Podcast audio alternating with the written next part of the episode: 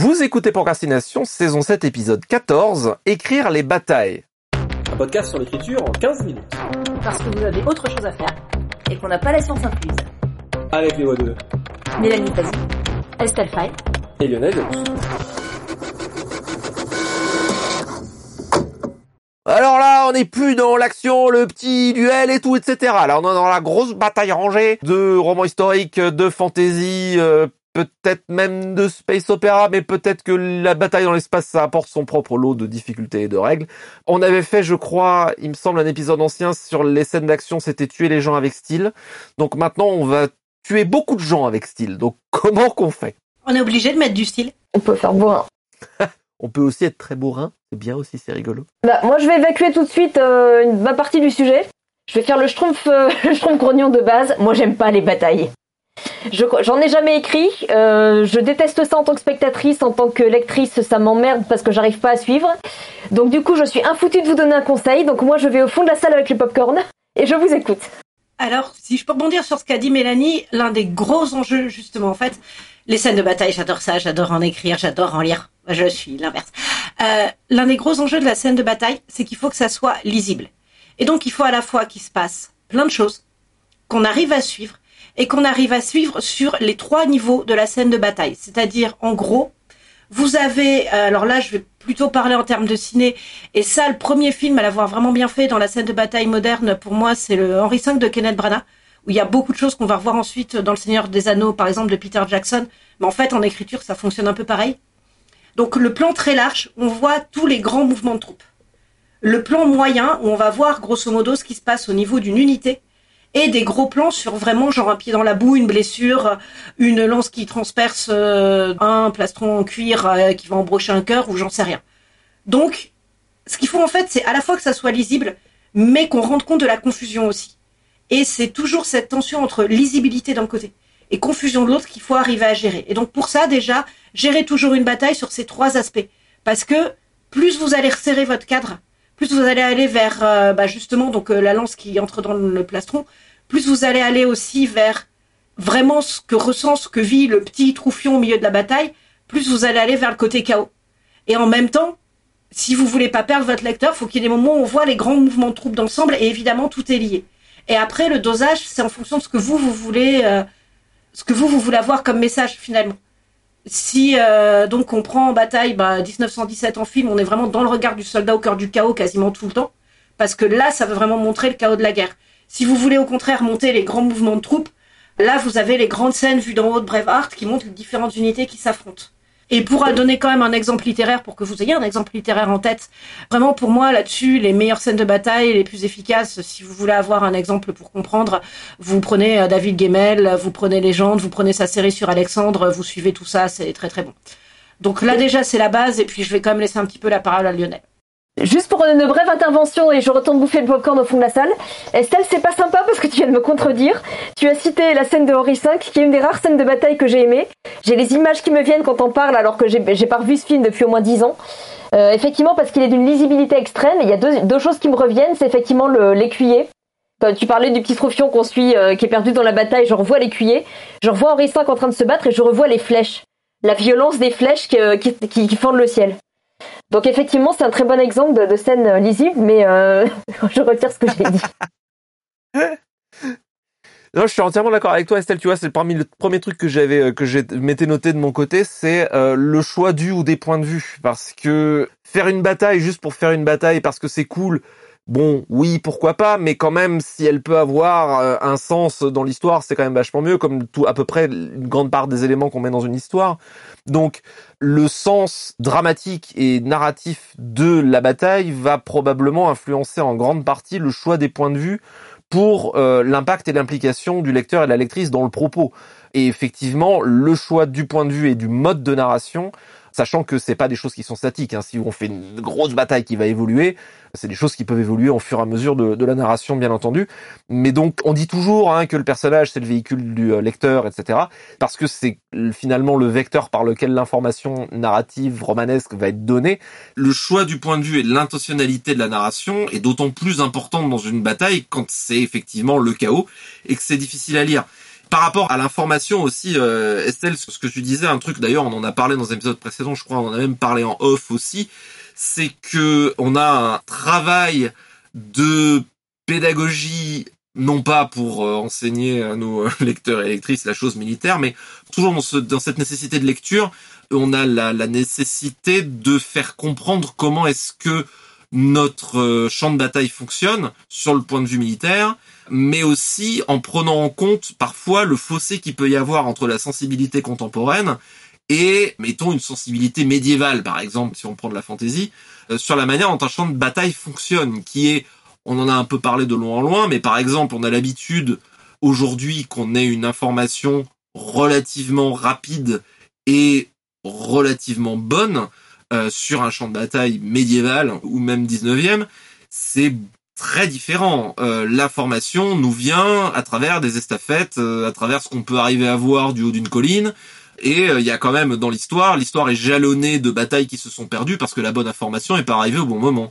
Et ça, c'est peut-être encore plus difficile à réussir à faire passer que d'écrire, j'en dis, je dis n'importe quoi, la portée et les temps de recharge des arbalètes, par exemple, parce que là, on entre dans le domaine des attentes ou des codes inconscients du lecteur ou lectrice qui se rend pas forcément compte du fossé qui peut exister avec euh, des tas de choses culturelles, des tas de choses sur la réalité de la bataille qui sont pas forcément intuitives et, immédiates.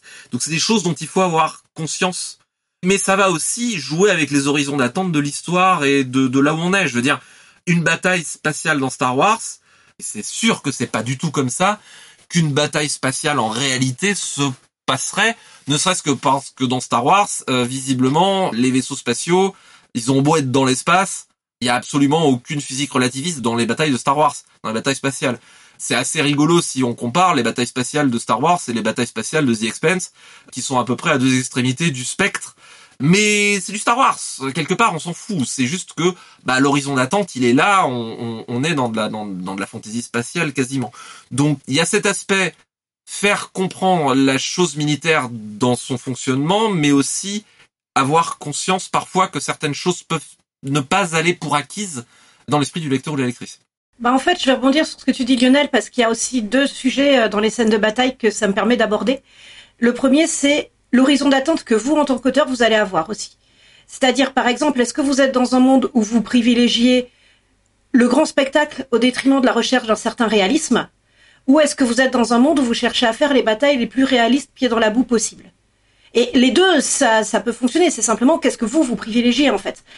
Après, par contre, ce qui ne marche pas pour moi, c'est quand, en cours d'histoire, on coupe ce pacte. Et pour moi, un exemple fort de ça, par exemple, c'est la dernière bataille de la série Game of Thrones. Euh, j'aime les livres, la série moi, parce qu'il y a la fameuse, alors petit spoiler ahead, désolé, il y a la fameuse charge des Dothraki avec leurs sabres illuminés dans la nuit qui chargent tout seuls comme des andouilles et qui donc se font décimer évidemment tout de suite. Euh, pourquoi? Alors que Évidemment, on voit pourquoi, parce que ça fait la belle image de tous ces sabres qui vont s'éteindre les uns après les autres dans la nuit, et waouh, qu'est-ce que c'est beau à l'écran. Sauf qu'avant, on a eu par exemple la bataille de la Nera, où là, par contre, on nous faisait une bataille qui essayait d'être réaliste, pied dans la boue et tout ça, et c'était ça le pacte de la série. Alors, comme tu dis, Star Wars, c'est de la science-fantasy. On cherche pas du réalisme. Mais ça, dès le début, c'est clair. Et là, par contre, j'ai une série qui a coupé le pacte. Et donc, pour moi, ça ne marche pas. Et ça rejoint aussi un autre, un autre questionnement un peu qui est, pour le coup, les erreurs militaires. Parce que l'histoire militaire en est jalonnée. Bon, c'est un truc dont on parle beaucoup euh, dans le milieu et tout, donc je vais pas m'attendre là-dessus. Mais en gros, il y a l'erreur militaire réaliste quelque part, c'est-à-dire le truc qui est objectivement très con, mais qui va se comprendre en fonction des préjugés donc qu'on a instaurés dans notre monde. Et ça, ça fait partie pareil du pacte de lecture. Parce que voilà, oui, c'est très con cette décision-là, mais ça se comprend parce qu'il y a tel et tel et tel truc dans la tête des généraux. Et il y a l'erreur militaire qui, par contre, encore une fois, ne s'explique pas bah, la fameuse charge des Dothraki, moi avant, on m'avait jamais placé que les Dothraki, de toute manière, ce qu'ils aimaient, euh, c'était faire des charges désespérées pour aller crever au combat, quoi. Au contraire, c'était visiblement des gens qui, a fortiori avec Daenerys, avaient un plan de bataille pour conquérir le monde. C'était pas, euh, voilà, enfin, des sortes d'Imoki d'à cheval euh, qui cherchaient désespérément comment ils allaient avoir la plus belle mort possible. Donc c'est pas le pacte qu'on m'a posé, en fait. Donc voilà, c'est si vous avez une erreur militaire même pour moi, c'est bien parce que c'est super intéressant de savoir pourquoi on va prendre une décision idiote. Mais simplement, dans ce cas-là, il faut qu'elle soit, bref, faut qu'elle soit cohérente dans votre monde. Et petit dernier truc, dans la partie conseil, s'il y en a qui nous écoutent et qui nous disent mais moi j'ai envie de mettre des scènes de bataille dans mon livre et mon ma grande histoire de fantaisie épique elle le demande, mais j'ai pas d'imagination pour les scènes de bataille. Eh ben alors dans ce cas-là, ce que je conseille beaucoup, c'est simplement bêtement euh, lecture de bouquins historiques à fond. euh, vous lisez, vous regardez. N'hésitez pas à prendre des livres avec des plans, des cartes de bataille. N'hésitez pas à faire des cartes vous aussi, vraiment des différents mouvements de troupes et tout, parce que ça, ça aide beaucoup. Si vous habitez du côté de Paris ou que vous y passez, je conseille évidemment le musée de l'armée aux Invalides. Si vous avez du budget livre, je conseille la librairie du musée de l'armée aux Invalides. Elle est très bien. Je rajouterai en recommandation, si on lit l'anglais, il y a l'éditeur Osprey qui, euh, dont le travail n'est que de faire de l'histoire militaire et euh, il y a euh, quasiment un fascicule d'une cinquantaine de pages avec les plans, les tout, par chaque bataille quasiment de toute l'histoire militaire de toute la civilisation humaine. Donc euh, il y a vraiment de quoi faire.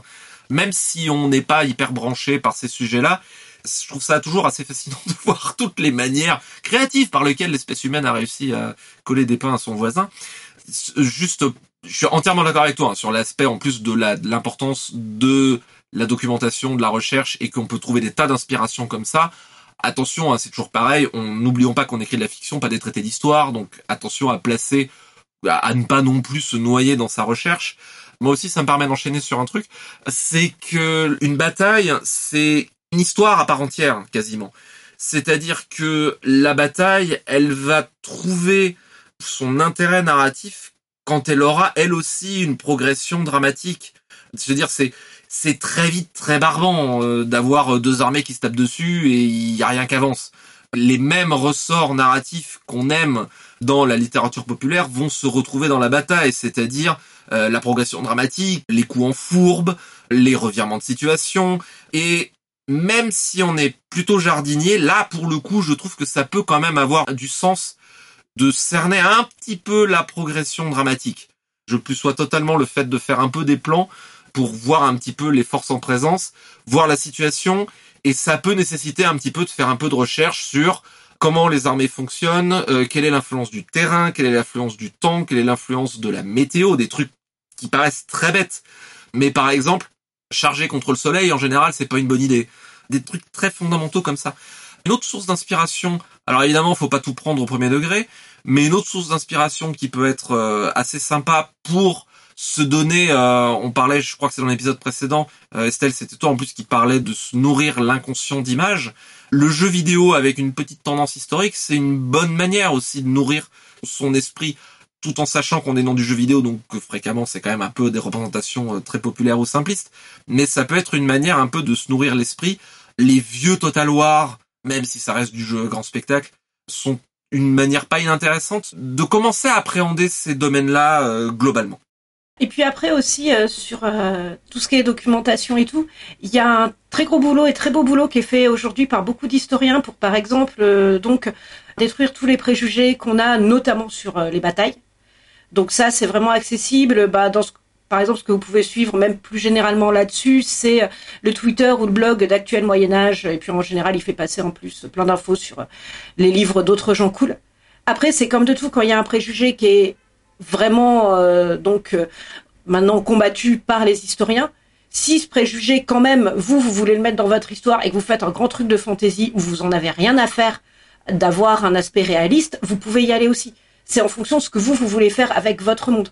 Juste, ce que j'aime bien, moi, ce que je trouve quand même qui est une, disons, une, une attitude intéressante en tant qu'auteur, c'est d'être conscient quand même de ce qu'on fait, notamment là-dessus.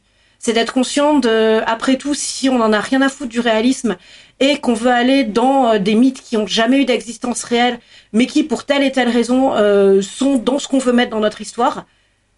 C'est pas ma façon de faire, mais c'est une façon de faire qui est tout aussi, voilà, valable qu'une autre. Par contre, pour moi, faut en être conscient. Et pas se dire, euh, ouais, je suis en train de faire un truc super réaliste alors que on n'a pas fouillé le sujet 30 secondes. Et puis, ce qui est cool avec la documentation, c'est que ça permet aussi par moment bah, de donner des idées euh, vraiment plus poussées, en fait, que ce qu'on peut euh, inventer nous-mêmes, quoi. Je suis euh, évidemment entièrement d'accord. J'ajoute aussi en source d'inspiration et de recherche, euh, là aussi qui coûte rien, c'est qu'il y a énormément de matos sur YouTube. Il y a énormément de chaînes qui, décortiquent ça. C'est moins sur les batailles, mais ils en parlent un peu. Moi, il y a deux références que j'aime bien, c'est Shadiversity et Scalagrim. qui eux pour le coup se préoccupent uniquement de médiéval et notamment des fois ils débunkent un certain nombre d'idées reçues. Par exemple, alors c'est pas vraiment rapport aux batailles, mais par exemple, le grand classique de est-ce que je peux dégainer mon ma clé mort qui est dans un fourreau dorsal? La réponse est non, c'est pas possible physiquement. Euh, ou alors il faut des bras de 3 mètres. il parle aussi, par exemple, ça nous emmènera un peu loin, mais rapport à la logistique militaire, au soutien des batailles, un truc auquel on pense jamais, enfin on pense jamais. Euh, je crois que c'est Napoléon qui disait que les, les armées marchent sur leur ventre. Dans une bataille aussi, bah il y a aussi des questions périphériques, c'est l'intendance, l'approvisionnement, tout le cortège, euh, notamment à l'époque médiévale, des gens qui suivaient les armées, les, les pillards, les prostituées, euh, malheureusement aussi. Enfin, il y a tout un tas qui va en dehors de la scène de bataille si on va creuser un peu la réalité historique. Enfin, on parle, finissons de dire du mal de Game of Thrones. On peut pas lever 15 fois Lost. On peut pas sonner 15 fois le rappel des bannerets. À un moment, il y a plus de gens pour faire la guerre, ils sont tous morts. Et à un moment aussi, il y a plus personne pour, pour cultiver les champs. Et tout le monde, il est mort de faim après. Donc voilà, donc il y a énormément de choses. Et sur YouTube, il y a tellement plein de choses aussi sur lesquelles on peut se, se familiariser et creuser le truc. Si on a envie, bien sûr. Après, un petit point technique qu'on n'a pas encore abordé et qui me semble important quand même, c'est dans l'écriture, la stylistique vraiment. Bah, il y a ce choix qui se retrouve dans la stylistique entre précision, clarté, chaos, etc. Par exemple, à quel point on va utiliser des termes techniques quand on a bossé sa documentation. Euh, ça, c'est comme pour n'importe quel duel, et ça, c'est voilà, ça se voit beaucoup aussi dans les livres qui parlent de duel d'escrime. Il y en a vraiment, euh, la trilogie Loredan, dans mon souvenir, est par exemple beaucoup beaucoup plus technique que euh, des livres qui pourtant font un très chouette travail sur l'escrime aussi et où c'est beaucoup plus lisible. Donc il y a vraiment, selon les livres, des choses qui vont être plus ou moins lisibles. Après, c'est à nous de savoir encore une fois à quel point on veut y aller à fond dans les termes techniques en fonction de l'effet qu'on veut produire. Et puis surtout, dans le style même, il y a les questions de rythme à pas oublier. C'est-à-dire que mine de rien, le rythme de nos phrases, c'est comme dans les scènes d'action en fait, ça transmet quelque chose. Les différentes dimensions, c'est-à-dire pas oublier les émotions du petit troufion de base, pas oublier mine de rien aussi les odeurs, pas oublier les sons. Disons, on peut être que dans la description clinique de bataille, mais si on veut que ça soit un peu incarné, pareil là vraiment c'est l'un des moments où il faut pas oublier tous les sens. Et donc faut pas oublier que oui effectivement tout le monde n'a pas un super équipement non plus voilà, les équipements pourris et tout ce que ça entraîne, la fatigue et tout ce que ça entraîne, ces dimensions-là, et le retrouver ça dans le rythme des phrases aussi, dans l'enchaînement des phrases, et de varier selon les effets qu'on va obtenir le rythme des phrases, vraiment. Et euh, la longueur des paragraphes aussi, pourquoi pas, pareil, toujours la gérer en fonction de ce qu'on va obtenir comme effet. Mais ça, c'est comme une scène d'action classique, en fait, juste à plus grande échelle. Petite euh, citation pour terminer.